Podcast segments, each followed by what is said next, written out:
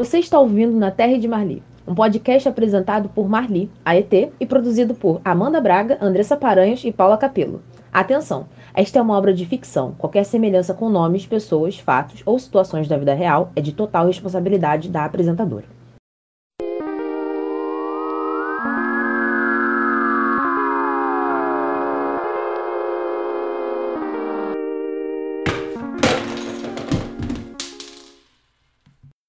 Essa é minha segunda semana na Terra.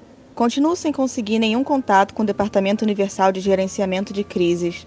E a equipe de resgate universal também não deu nenhum sinal até agora. Pelo visto, vou continuar aqui por um bom tempo.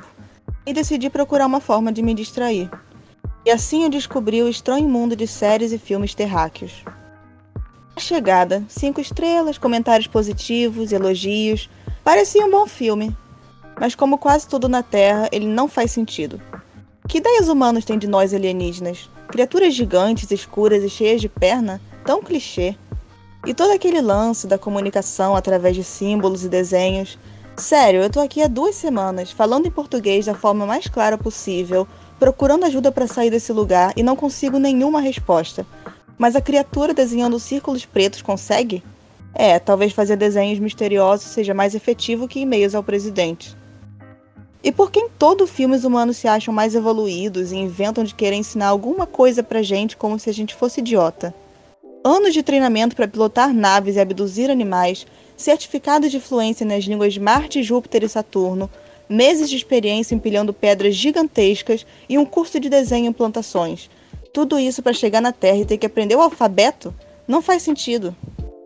Aí decidi procurar outro filme, um lugar silencioso, e se eu já odiava o cinema terráqueo, agora odeio em dobro.